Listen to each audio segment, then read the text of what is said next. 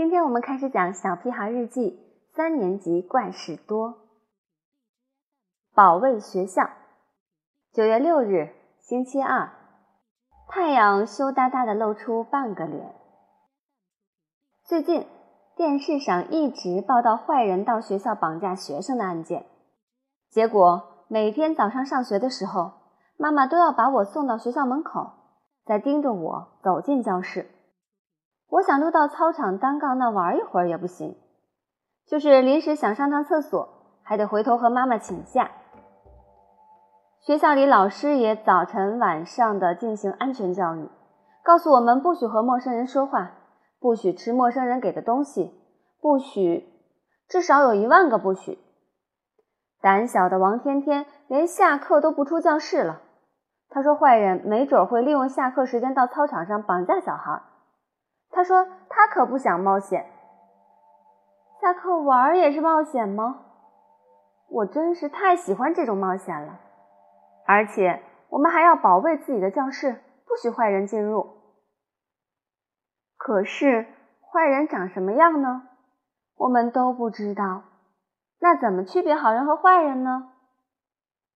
胡小图说：“我们还是想一个口令吧。”说对口令的就可以进教室，答错了就不可以进去。这真是个好办法。我们想了半天，最后才想到一个满意的口令。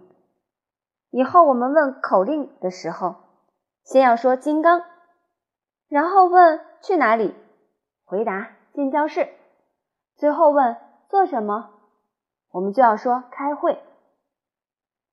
这时候。金刚站在门口，要进教室。口令：金刚，去哪里？进教室。做什么？关你屁事。最后一句是金刚这个没礼貌的坏小孩说的。说完，他就跑进教室了。我还没有来得及说答错了。口令一点也没用，而且刘坚强明明知道口令，还故意答错。后来我才知道。他是故意不想进教室的，就想在外面玩，还告诉田老师说我们不让他进教室。我和胡小图只好再想其他保卫教室的办法。还没等我们想到，突然我发现一个陌生人正在窗外探头探脑的，该不是坏人吧？我的心一下提到了嗓子眼，既紧张又兴奋。我偷偷揪了一下胡小图的袖子。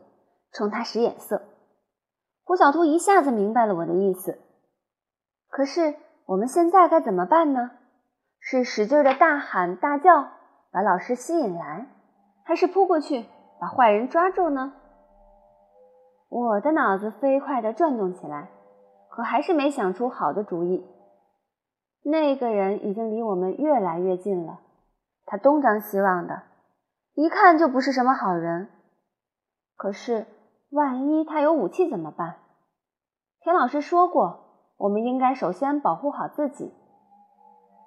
小同学，请问，他向我扑了过来，还假装很有礼貌，就像那只披着羊皮的狼一样。我一个好主意都想不出来了，只能大声叫：“救命啊！抓坏人呐！”胡小图像个兔子一样，飞快地逃跑了。一边跑一边大叫：“救命啊！猪耳朵被坏人抓走了。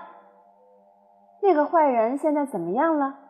我一点也不知道，因为我把眼睛闭得紧紧的，不敢睁开一下。后来，等我听到田老师的声音时，才把眼睛睁开。可是大家都围在那个坏人身边，一个劲儿地说对不起，就连校长也对他点头哈腰的。”这是为什么呢？后来田老师告诉我，那个坏人其实是教育局的督学，专门来学校检查工作的。这能怪我吗？谁让督学和坏人长得这么像呢？